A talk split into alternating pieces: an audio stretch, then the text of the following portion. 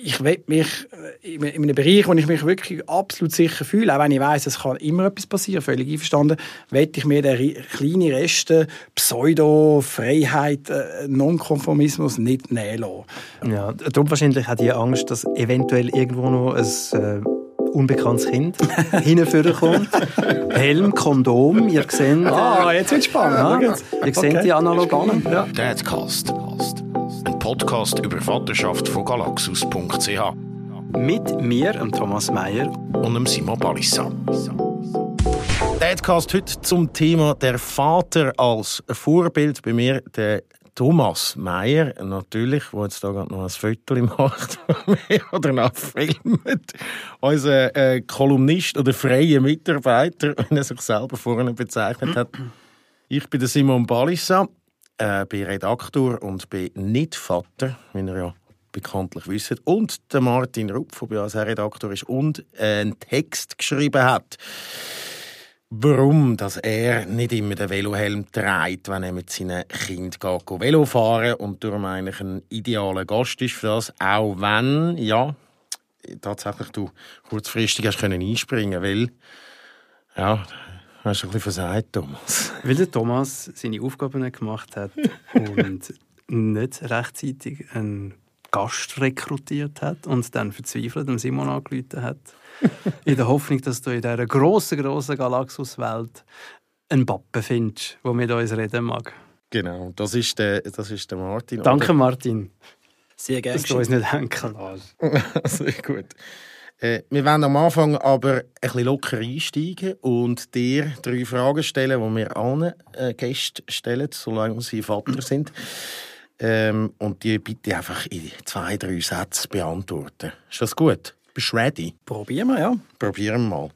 Was muss ein Vater unbedingt können? Gute Hütten bauen im Wald.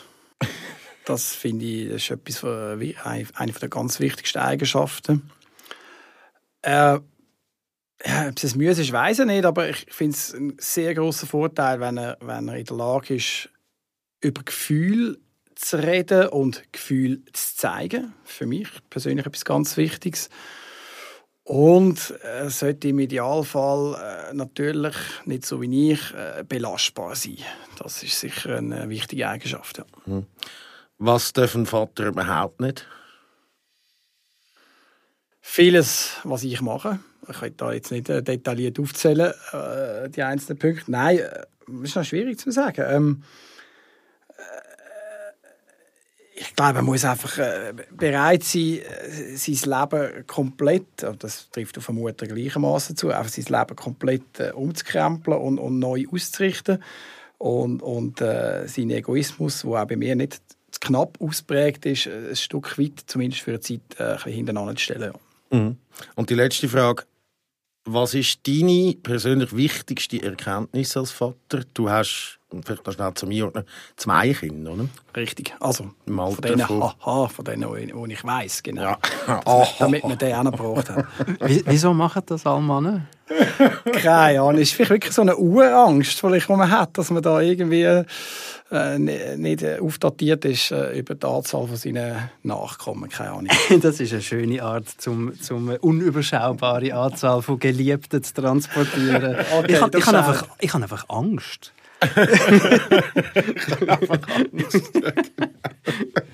Sorry, die Frage hat gelautet, sorry. Ja, was, ist, was ist deine wichtigste Erkenntnis als Vater? Ganz schwierig. Ähm, dass dass äh, Liebe, wo man vorher äh, vor allem als äh, Liebe zu, zu, zu, zu seiner oder zu seinem Geliebten äh, kennt und definiert hat, noch so viel äh, größer und anders kann sein als die Liebe, die man vorher äh, kennt hat. Ja. Mhm. Ja, also ein bisschen spürst du mich, aber äh, ich würde es tatsächlich als die wichtigste Erkenntnis bezeichnen. Sehr schön. Dann steigen wir aber ganz steil ins äh, Thema rein. Und zwar der Vater als Vorbild. Du bist ja offensichtlich, Martin, nicht immer ein gutes Vorbild, wenn man den Text gelesen hat und Kommentare unter dem Text auf Galaxus, wo es ums Velohelm tragen gegangen ist. Vielleicht magst du schnell sagen, was du in dem Text geschrieben hast, damit alle wissen, um was es geht. Ich habe aufgrund vom Umstand, dass ich tatsächlich, äh, das habe ich ja nicht konstruiert für den Artikel, tatsächlich so ist, dass ich äh, auf Kindervelotouren, und zwar überschaubare kleine Kindervelotouren, äh, oft oder eigentlich immer keinen Helm selber anhabe, aber meine Kinder schon. Auf das können wir nachher noch sprechen, vielleicht auf den Widerspruch. Ähm, festgestellt habe, dass ich dort und da äh, Unverständnis, strafende Blick geerntet habe und das hat mich äh, ein bisschen triggert, weil, auf das können wir auch noch sprechen, das ist ja auch ein kleiner Rebell vielleicht doch in mir rein, oder so ein kleiner Nonkonformismus, wo ich pflege. Und das hat mich dann auch schließlich angeregt, äh, das mal zu thematisieren und auch zu hinterfragen. Ähm, beziehungsweise im ersten Schritt mal darzulegen, dass ich das eben nicht mache, dass ich ohne Helm gehe Velo fahren mit meinen Kindern nicht, und das ist vielleicht noch wichtig, nicht äh, um allein einfach zu provozieren, weil das ist platt und, und nützt sich, also das, das, funktioniert nicht, sondern weil es mir wirklich auch darum gegangen ist, ich war gespannt gewesen, ähm, was für eine Debatte das auslöst. Das ist so ein bisschen der Hintergedanke gewesen. Warum fährst du dann ohne Helm? Äh, ja, ähm, ähm, wieso fahre ich ohne Helm? Ähm, weil ich einfach weiß, dass auf diesen kleinen Velotouren ähm, mir schlichtweg nichts passieren kann oder nicht wahrscheinlicher, als wenn ich in einem Auto unterwegs bin. Äh, also ich fühle mich schlichtweg einfach zu 99,9% sicher. Und dann ist es tatsächlich, äh, so lustig man das mag finden, es ist für mich einfach äh, ein Freiheitsgefühl. Ich lege nicht gerne einen Helm an auf dem Velo. Übrigens nicht nur bei, das habe ich glaube gar nicht so geschrieben, nicht nur auf Kindervelotouren, sondern eigentlich in der Regel auch wenn ich äh, in den Ausgang fahre und nicht ganz nüchtern heimkomme etc., habe ich eigentlich nie einen Velohelm auf. Dort wird es aber dann schon wieder riskant, aber dort hast du die Vorbilderrolle ja nicht mehr Richtig, von dem reden wir jetzt gar nicht. Genau, ja. genau. Ja. Genau. Du, Thomas, hast immer Velohelm an. Ich habe dich noch nie ohne Velohelm gesehen, glaube ich. Ich habe tatsächlich immer einen Velohelm an. Ähm, mein Nackel ist, ist mir wichtig. Mhm. Aber wenn ich dich richtig verstehe, Martin, dann schätzt du die Runde, die du da machst mit deinen Kindern, einfach als risikofrei ein. Praktisch risikofrei. Und darum erlaubst du dir, ähm, dort auf den Helm zu verzichten. Ja, das ist absolut genau richtig, weil, weil und das ist ja das, was mich dann auch fast ein bisschen amüsiert hat in den Reaktionen. Ähm, natürlich kann ich ein bisschen auch provozieren, aber dass, dass dann die Reaktionen derart heftig ausfallen, bin ich selber überrascht gewesen. Weil, das darf ich schon an dieser Stelle auch sagen, für mich ist völlig klar, dass ich in Zürich selbst für eine 100 Meter Strecke wahrscheinlich, um ein paar Äpfel und Bananen posten, ich ziemlich sicher bin, dass ich fast immer und eigentlich jederzeit in der Stadt Zürich einen Helm anlegen Ich wohne in einem 1000 Seelendörfli auf dem Land draussen, äh, wunderbare, idyllische Velowege. Natürlich, es kann immer etwas passieren. Aber ich finde, äh, es ist schon noch entscheidend, äh, wo und wann, dass man da auf so einen Helm äh, zurückgreift. Hm. Also jetzt haben wir ja da nicht über Velohelm reden, sondern genau. über Vorbildfunktion. Einfach zum schnell einlenken auf unser Thema. Deine Kinder tragen aber einen Velohelm. Das tun sie, ja. Warum machen sie das? Weil ich dort schon meine Verantwortung äh, gesehen als Familienvater. Ich habe meine Kinder äh, zu schützen, gesundheitlich äh, und kann weniger äh, für sie eigentlich meine Hand ins Feuer legen, dass, dass sie nicht irgendwie dumm, rasch nicht aufpassen oder über einen Stein stolpern oder und ich mir das natürlich nie könnte verzeihen, ähm, wenn sie würden auf den Kopf fallen und irgendeinen einen Schaden davon tragen. Das ist eigentlich der, der Grund. Würde das nicht leichter gehen, wenn du als Vorbild vorgehen und sagen, schau, ich trage ja auch einen Helm? Oder ist es genau so ein bisschen die Umkehrpsychologie, dass du vielleicht sagst, ja, wenn ihr mal könnt so gut Velo fahren wie ich, ja. dann braucht ihr da auch keinen Helm, wie Kind. ist es das? Ja, jetzt kommen wir schon voll in die Materie. Oder? Was, äh, das ist aber auch gut, dass wir jetzt weg kommen von dem Velo haben. Was heisst denn Vorbild sein? Oder?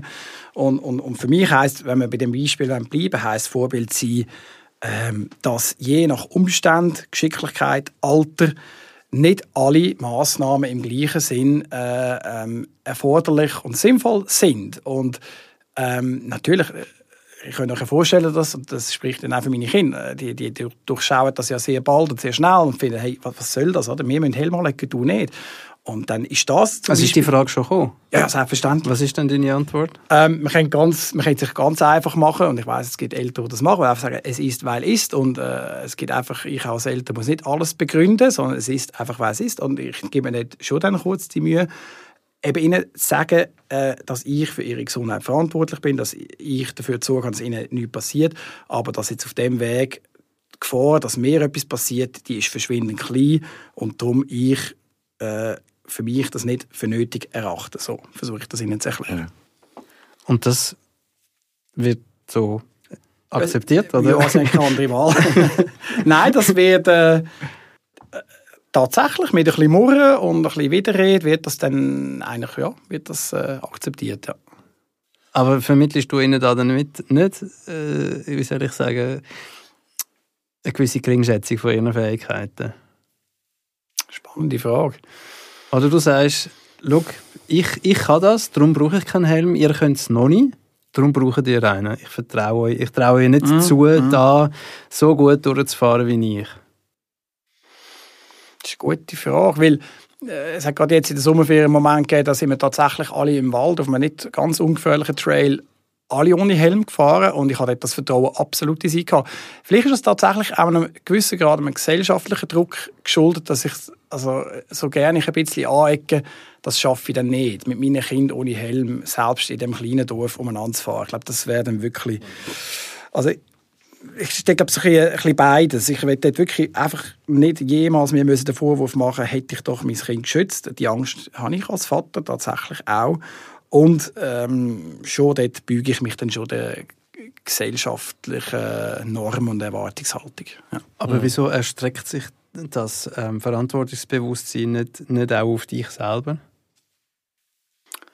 Damit wollte ich nicht sagen, du kannst nicht Velo fahren. Ja, ja, aber, aber auch dir, wie uns allen, kann ja trotz allen Kompetenzen jederzeit irgendein Missgeschick passieren. Das ist absolut wahr, ja. Und äh, jetzt gerade der, der Velohelm, es, es ist ja in sich äh, unsinnig, müssig darüber zu diskutieren, was wohl sicherer ist. Ja, absolut. Ob man einen trägt oder nicht. Und ich, also ich finde auch, ich, ich bin ein wahnsinnig guter Velofahrer und ich habe meinen Velohelm noch nie gebraucht, Mhm.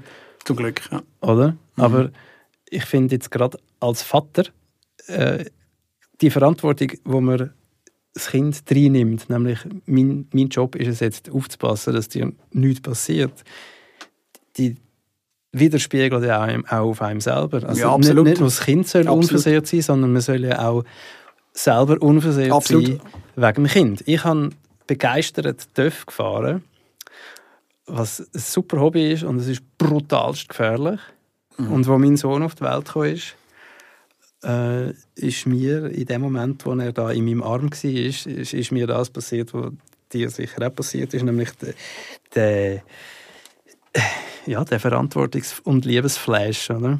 Wo, wo einfach so viel größer ist als du selber. Und für mich ist nachher klar gewesen, dass der TÜV weg muss. Weil, weil mein Kind verdient einen unversehrten Vater.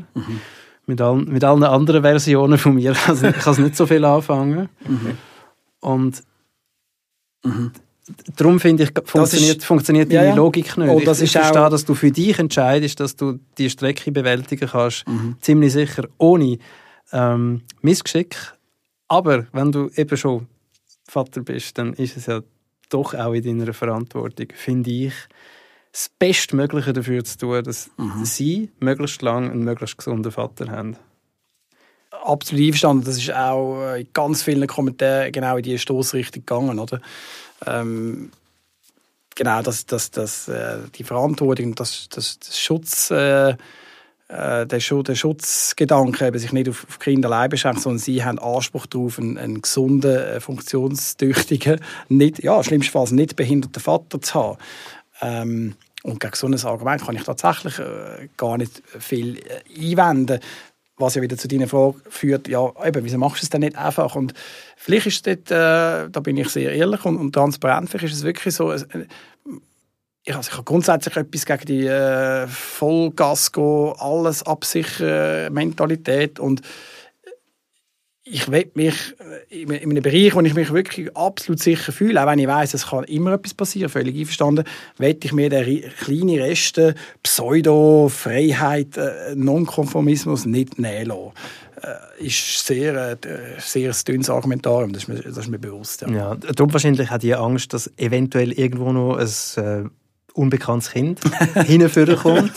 Helm, Kondom, ihr seht... Ah, jetzt wird spannend. Ja, ihr seht Okay. die Analogie. Spannend, ja. Vielleicht. Nein, ich, die Vollgas go Anti-Schwangerschaftspolitik, die lasse ich mir nicht Ja. oktroyieren. Da wird immer scharf geschossen. Das ist aber cool. Das ist ein sehr spannender Gedankenbogen, den du da schlägst. Ja. Thomas, hast du das etwas, wo du findest, ja, du bist weniger äh, das Vorbild, du könntest sein bei deinem Sohn, jetzt, wenn es nicht um, um Liebe und Leben geht, wie jetzt bei einem Velohelm, da gibt es ja vielleicht auch andere Themen, wo du findest, ja, da bin ich jetzt ein schlechtes Vorbild. Ja, also wenn es gerade um Liebe und Leben geht, um Gesundheit, bin ich äh, ähm, wahrscheinlich übervorsichtig und sch- schlage zu meinem blanken Entsetzen ganz nach meinem Vater, der mich, der mich früher zu Tod genervt hat mit seinem ewigen «Passisch auf, was alles könnte passieren». Ich verstehe jetzt, was er meint. Ähm, ein schlechtes Vorbild bin ich auf jeden Fall, wie wahrscheinlich wir alle, wenn es um den Umgang mit meinem Handy geht.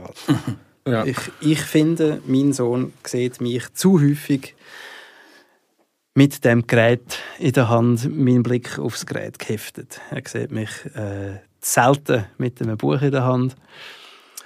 Tolle Wort von einem Autor, ist aber so. ich, ich lese dafür Sachen im Internet. ja, Nein, das ist, auch das ist Lesen. Nein, ist nicht. Ist, ist nicht. Ähm, das das finde ich geschämig. Und, und ähm, das, das ist etwas, was mir jeden Tag ein schlechtes Gefühl bereitet. Da finde ich, bin ich, bin ich nicht ein gutes Vorbild. Das kannst du ja, glaube ich, auch mal. Und ich kann sagen, wahrscheinlich sehr ein kleiner Trost, zu wissen, dass da in bester Gesellschaft natürlich Kein. Trost. Aber das ist das macht es eigentlich, Trost. das macht's eigentlich eher schlimmer. Ja, ja, genau. ja. Ich, han, ich han, zu dem Vorbildthema habe ich, han ich äh, eine These. Ich, ich glaube, dass wir in allem Vorbild sind gegenüber unseren Kindern. Oder wenn man das Vorbild denkt, als Vorbildfunktion, dann geht es, glaube ich, schnell um eben trage einen Helm, pass auf, wenn du laufst, äh, wenn du über die Straße gehst, äh, so hebst Messer und Gabel, wenn du etwas willst, sagst bitte.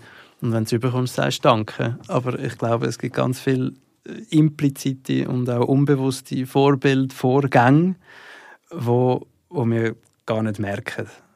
Also wenn ich äh, da damit auf ein beliebtes Thema von mir darf, äh, vordringen ich höre immer wieder Leute, die sagen, wir bleiben nur noch wegen der Kinder zusammen. Oder? Die haben äh, unbefriedigende, destruktive Beziehung, die zu Missstimmung führt. Und das ist ja auch eine Vorbildfunktion. Oder? Ich, ich behaupte, dass wir Eltern ständig ein Vorbild vermitteln. Absolut. In allem. In allem. Oder, oder? Im Wie gehen wir, wie gehen im wir mit, mit uns selber um, mit Absolut. unserem Körper? Mhm.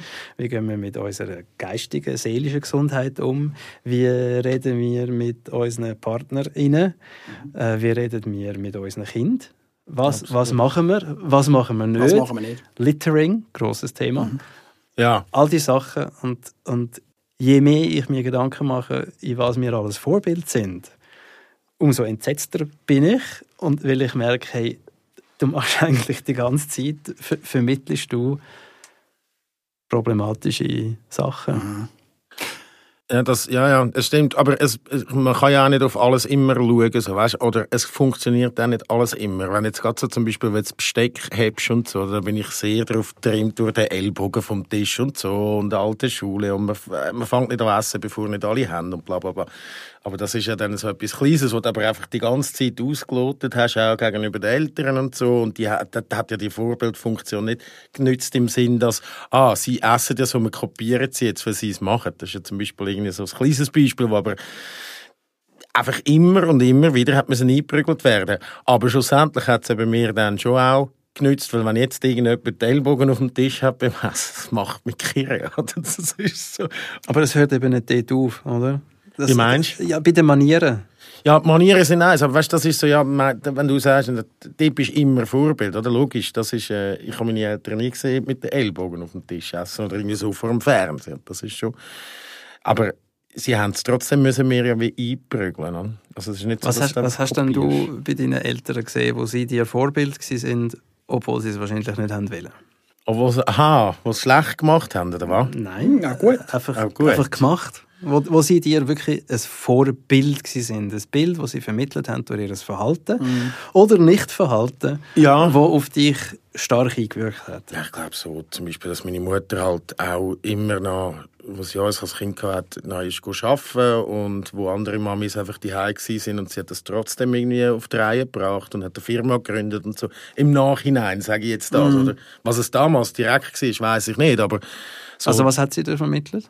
Sie hat vermittelt, dass es auch geht, dass man kann, dass man nicht wie die alle anderen Mamis, die dann halt, ja, halt das sind halt Hausmamis gewesen, gell? Die sind dann, die haben dann gekocht äh, zweimal und so und und sie hat ist, ist in der Politik gewesen, hat äh, eben eine Firma gegründet, ist vielleicht dann halt nicht immer um gewesen, aber ich kann das im Nachhinein ist das recht eindrücklich, oder für mich so, was sie alles äh, gemacht hat. Ich glaube, dort ist sie mir ein mega Vorbild gewesen, so. Und der Pappe?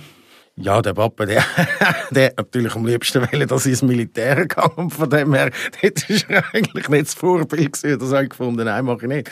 Aber der hat natürlich auch irgendwie, ich meine, ja, der hat einfach die ganze Zeit äh, irgendwie durchgeschafft. Und man weiss dann natürlich auch nicht genau, was er dort oben seinem Büro immer gemacht hat. Und dort ist er vielleicht dann ein bisschen, sag jetzt mal, ich bin ja nicht Vater, aber dort ist, komme ich auch so ein bisschen nach ihm, oder? Ist so, wenn ich heimkomme und zu meiner Freundin dann muss ich zuerst einmal eine halbe Stunde teilweise Ruhe haben, muss ein bisschen, weißt du, dem Büro irgendetwas krümscheln und so, bis ich dann irgendwie ich verstehe ihn dort schon. Oder? Wieso, dass er dann heimkommt vom Büro direkt wieder in sein Büro im oberen Stock ist. Oder? Aber wenn du sagst, er, er hätte am liebsten gehabt, dass du ins, ins Militär gehst, mhm. ist, das, ist das etwas Regelmäßiges gewesen, wo, eine regelmäßige Aufforderung? Nein, das Immer ist, wieder mal nein, ein Marschbefehl nein, nein. unter der Kinderzimmertür durch. Nein, der hat eine ganz andere Taktik. Ähm, der stille Enttäuschung ist seine Taktik. Das nicht ansprechen, aber du weißt, es ist der Elefant im Raum, so weißt man weiß ja, wer ist Oberst im Militär. Also das ist irgendwie, glaube ich, ein richtig hoher Grad. Ich weiß, ihr sind wahrscheinlich, du bist, glaube ich, auch nicht, bist du im Militär gewesen, Thomas? Wachmeister Meier, bitte. Wachmeister Meier, sorry, tut mir leid. Aber du bist nicht gewesen, oder? Ich habe den Dienst verweigert, beziehungsweise habe äh, sogar ein eineinhalbfach als Zivi dann äh, geleistet. Ah, genau, das genau. Zivildienst gemacht. Ja, genau. Also eben, er war Oberst und darum ist natürlich die Erwartung schon da. Und irgendwann ist dann später, hat er dann, man hat dann so gemerkt, ja, er hat schon irgendwie akzeptiert, nachdem meine Mutter ihm so ein bisschen, sage jetzt mal, erklärt hat, dass Konstrukt Militär halt vielleicht nicht mehr so etwas ist wie damals, wo das auch für eine Karriere sonst außerhalb vom Dienst äh, zuträglich war, oder? Wo du hast hast ja dort dann auch Leute aus dem Militär kennengelernt und die haben dann mögliche Sachen so im Berufsleben ermöglicht äh, dort hat er dann irgendwann schon so ein bisschen Zähne knirschend und gesagt, ja, ja, ist schon gut. Aber es war offensichtlich gewesen, dass nachdem ich schon nicht ins Militär bin und dann mein Bruder schon nochmal nicht ins Militär ist, das ist schon ein bisschen... Das ist für einen Oberst natürlich, das ist nicht ganz einfach. Ja, absolut.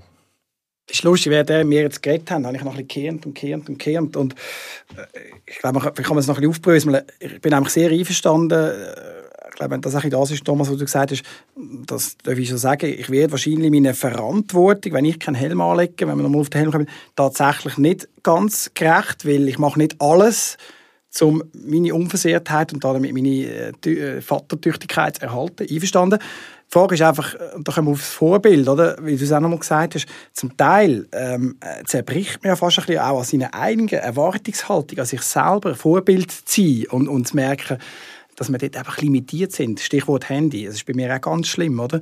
Und ähm, vielleicht, in, vielleicht interpretiere ich eben Vorbild sein, das ist auch sehr schwammig, finde ich, oder über, über der Übergang ist sehr fließend dann so Werte vermitteln, also Vorbild sein, Werte vermitteln. Und das macht jetzt Sinn, sinnvoll oder nicht, aber indem ich vielleicht keinen Helm trage, ähm, habe ich eben gerade vielleicht pseudomäßig das Gefühl, ich werde meiner Vorbildrolle gerecht, weil ich meinen Kind eigentlich in dem Moment vermitteln Jetzt bin ich gespannt, was nicht jetzt für einen all, Wert kommt. Nicht, nicht, nicht, all, ja, nicht alle Regeln und Normen, die wo, wo gegeben sind, sind per se äh, nachahmenswürdig oder, oder muss man befolgen.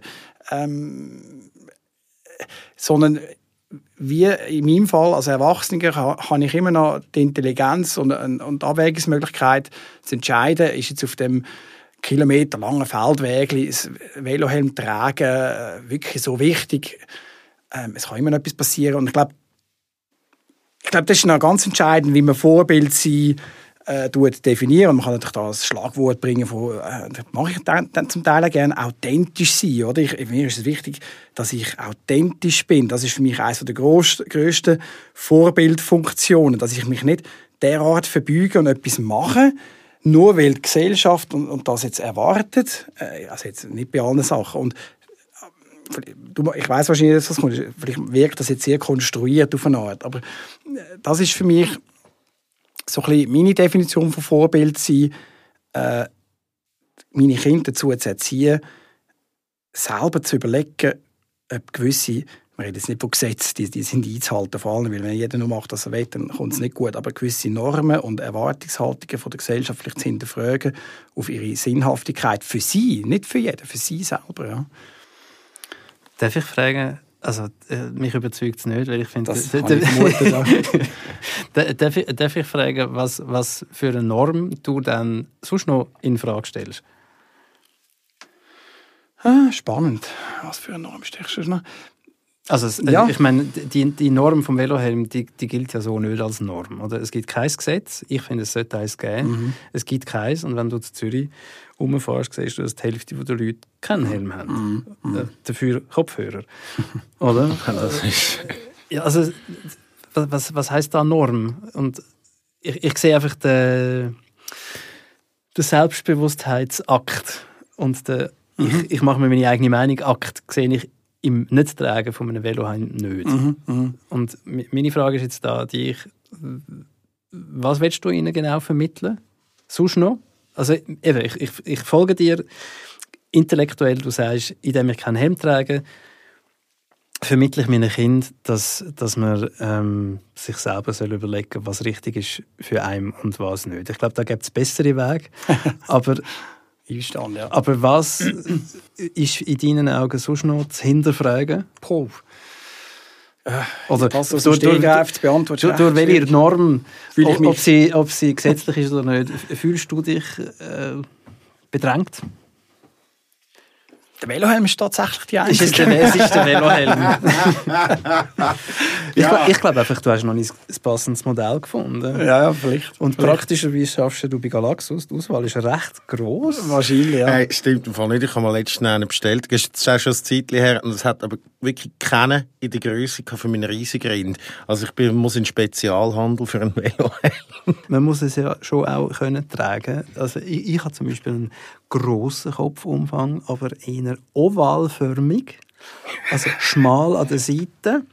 Und für mich ist darum der Alpina Jetzt habe ich den Modellnamen nicht. Es ist ein Alpina-Helm. Und okay. nur, nur, der passt. Vielleicht okay. hast du einfach einen scheiß Helm. Vielleicht muss ich dort mal ins Sortiment äh, einsteigen. Aber ich frage mal zurück, Thomas. Ich habe da vielleicht wirklich manchmal etwas Bock. Also ich, ich, dort her kommt wahrscheinlich auch das nicht Velohemd tragen. Ich, ich, ich, ich tue mich ein bisschen vielleicht auch aus Selbstschutz verweigern, dem immer müssen Vorbild sein ähm, weil das natürlich auch, das ist eine Erwartungshaltung von uns, aber von einem selber. Man, man, will, man will das ja auch. Man merkt einfach selber auch, man ist nicht, man ist nicht perfekt, man hat Ecken und Kanten, man hat auch ganz schlechte, äh, negative Seiten an sich. Ähm, und tun wir uns da, Väter wie Mütter, tun wir uns da nicht zu viel das ist ein Vater-Podcast. Wir reden genau, nur Vater. über Väter. Tun wir uns da nicht zu viel aufbürden? Tun wir da, meinst du, meine, Tatsache schon, dass wir heute über das reden und die Reflektiertheit, meine, das ist ja schon mal super.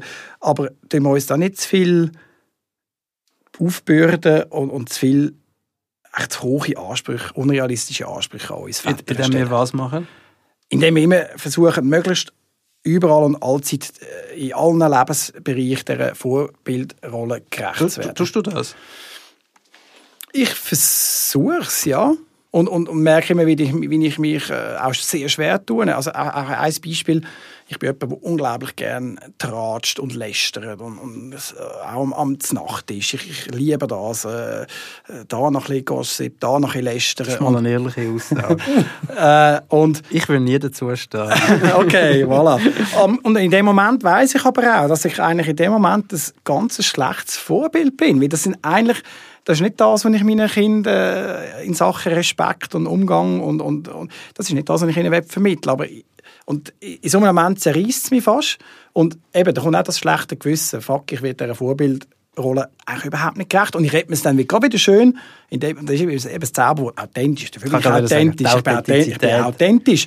Ich bin halt so. Und, und, ich, und ich zeige meinen Kindern, dass, dass, man, dass eben auch ein Vater, und das ist doch ein super Vorbild, ein Vater ist eben nicht perfekt. Aber eben, das ist mir dann schon sehr schön. Eben, Aber das wäre meine Frage an dich, Thomas. Oder? Müsste man nicht einfach auch ein bisschen unaufgeregter und entspannter ähm, das Vorbild sein äh, angehen? Ich weiß es nicht. Also entspannter als was oder wer? Als, als vielleicht mehr, dass alle, äh, also als ich das Gefühl habe, als ich selber das mache. Also, wir, also kommen wir wieder zum Handy. Ja, natürlich ist es nicht cool. Andererseits äh, ist das, das wird manchmal derart verteufelt, äh, und ist denn das so, ist denn das so schlimm, wenn unsere Kinder uns halt oft am Handy sehen? Also, äh, ich, ich, bin immer, immer noch nach Wegen am Suchen, um einerseits dieser Vorbildrolle gerecht zu werden, aber auch nicht zu zerbrechen oder, oder, oder dauernd in einem schlecht gewissen Modus umeinander Also ha, hast du das, einen, einen ständigen schlechten Nicht ständig, aber gerade beim Thema Handy, das ist, doch, äh, das ist zum Verzweifeln, ja. Ich glaube, es gibt einfach Realitäten. Und, mhm. und dass wir alle ein Handy haben und, und uns gerne damit beschäftigen, ist eine Realität. Und die Frage ist nicht, wie wir die bewerten, sondern wie wir mit ihr umgehen. Mhm. Und, und ich, ich glaube, es ist einfach sehr wichtig, dass man gerade mit seinen Kindern, aber auch sonst mit den Menschen um, um sich herum äh, bewusste Beziehungsmomente schafft. Absolut. Und das kann dann parallel existieren. Also, wenn ich merke, hey, ähm, shit, ich habe jetzt gerade eine halbe Stunde, wahrscheinlich ist es eine Stunde, ähm, Schach gespielt auf dem, auf dem Handy und noch andere Sachen gemacht. Und mein Sohn ist zwar im gleichen Raum mit seinem iPad, aber wir haben keinen Beziehungsmoment gehabt. Mhm. Und dann versuche ich, äh, eine Balance zu schaffen, mhm. indem ich sage, jetzt tun wir die Geräte weg mhm. und sitzen zusammen auf dem Balkon. Cool. Und das ist, das ist so ein bisschen, äh, unser Ritual jetzt geworden. Vorgestern war sehr herzig, hat er gefunden. Äh, Papa, ich kann noch nicht schlafen, ich will noch ein bisschen raussitzen. Cool. Und, okay. und das habe ich super gefunden, dass, dass es war wohl, wohlgemerkt seine Idee, gewesen, ich wäre gar nicht drauf gekommen. Aber ich habe es super gefunden, dass das für ihn jetzt wie ein zusätzlicher Raum ist. Oder ich glaube, es kann nebeneinander existieren, aber es muss neben dem Handy einfach noch etwas mhm. existieren. Mhm. Oder? Ich finde, es ist wichtig, dass man einander in die Augen schaut, mhm. immer wieder, und mhm. eine Beziehung herstellt Absolut, zueinander. Und gerade gegenüber seinem Kind. Und der Alltag ist da ja ein, ein großer Gegner, ein mhm. mächtiger, oder? Mhm. Das weißt du auch als Vater. Äh, der Haushalt will gemacht werden. Übrigens ein super Sortiment auf Galaxus für Haushaltsarbeiten. man, man hat seine eigene Arbeit, man hat seine, sein eigenes Leben, seine Emotionen, man hat eine Partnerschaft und es, ich glaube, Kinder kommen da ein bisschen zu kurz einmal. Die mhm. Beziehung zum Kind. Bin ich voll bei dir. Aber was hat das, das ist dann weniger eine Frage, du machst den Balkonmoment weniger zum ein gutes Vorbild sein, sondern wie du merkst, auch selber für dich, äh, dass die Beziehung, die menschliche, richtige, echte Beziehung darunter leidet. Und, und, und aus dem aus, aber auch nicht, weil du ein schlechtes Vorbild bist, primär, sondern weil du, weil du, weil du wieder eine nähere und direktere Beziehung willst zum Sohn, oder? Ich glaube, die, die, die Vorbildüberlegung ist sowieso sehr abstrakt, mhm. oder? Zumal es ist ja sowieso eine Metapher. Mhm. Es ist ja nicht eine konkrete Handlung mhm. mit einer Anweisung, sondern es ist eine Metapher. Wir mhm. reden von einem Bild, mhm. oder? Und das ist ja nicht etwas, wo du, wo du konkret kannst sagen, jetzt mache ich das, da bin ich ein gutes Vorbild, und jetzt mache ich das, jetzt bin ich ein, ein Note 3 bis 4 Vorbild, sondern ich glaube, wir müssen uns einfach bewusst machen, wir sind immer Vorbild. Mhm. Um das geht es. Ja. Oder ja. immer. So wie wir mit äh, der Partnerin oder dem Partner reden, wir sind Vorbild. Mhm. So großes Thema. Trennte Eltern, wie sie über mhm. den Ex-Partner oder die Ex-Partnerin mhm. reden, immenses Vorbild. Absolut. Oder? Und das, da musst du dir einfach bewusst sein, du bist immer Vorbild, du vermittelst deinem Kind unablässig von morgen bis früh Sachen. Und die meisten merkst einfach später, falls mhm. überhaupt. Mhm. Ist lustig, wenn mir einfach noch kurz den Gedanken erlaubt. Ich finde die, deine Ausführungen, Thomas, wirklich sehr spannend. Nicht in dem Sinne, dass sie völlig neu sind, dass man in seinen täglichen Handlungen und Nicht-Handlungen ein Vorbild ist, das ist mir bewusst gewesen und so. Das, aber ich weiß jetzt genau, wo, wo, wo die Differenz ist, ist ein bisschen Wortklauberei, aber es ist tatsächlich unsinnig, äh, sich irgendwie zu wehren, dagegen ein Vorbild zu sein, weil man ist es einfach, wie du richtig sagst. Ich glaube, ich, ich weiß es, was Sie gemeint haben, immer vorbildlich zu sein. Ich glaube, genau das ist es. Vielleicht bin ich da immer noch ungenau, aber ich glaube, dort so ein den Druck von mir selber wegzunehmen, mich immer so zu verhalten oder nicht zu verhalten, dass es nachahmenswert für meine Kinder ist, weil das schaffe ich schlichtweg nicht. Oder? Da bin ich einfach auch mit zu vielen Fehlern behaftet. Aber ich finde es mega spannend oder? und ganz wichtig, was du gesagt hast. Äh, man kann sich gar nicht dem äh, verwehren, Vorbild sein oder nicht sein. Man ist es einfach. Man ist Aber das ist ein guter Punkt, den du jetzt ansprichst. Es geht eben, glaube ich, in meinen Augen nicht ums Nachahmen. Oder wenn wir von Vorbild reden, haben wir häufig das Gefühl, das ist jetzt etwas, was ich zeige, wo dann die Kinder imitieren, so wie es ist. Aber ich glaube, es geht wirklich vor allem darum, dass du ihnen etwas vermittelst, mhm. wie es ist. Mhm. Eben, die ältere Beziehung, wie gestaltet die sich? Ist die mhm. respektvoll mhm. oder nicht? Und wenn mhm. sie es eben nicht ist, dann vermittelst du, Beziehungen sind nicht respektvoll. Mhm. Und natürlich ahmen sie es dann insofern nah, indem sie sich an Leute halten, wo dann auch nicht unbedingt der Respekt groß ist. Ja. Aber es geht glaube wirklich um eine Vermittlung von einer, von einer Wahrheit. Ja. Für Kinder. Ja. Oder? Sie nehmen wirklich alles genau. als wahr entgegen. Mhm. Das, das ist einfach die Verantwortung, die wir, glaube ich, haben als Väter. Ich nehme meine Verantwortung da als Moderator von dem Podcast wahr und sage, wir haben bereits sehr viele spannende Sachen da diskutiert und machen da an dem Punkt ein Ende.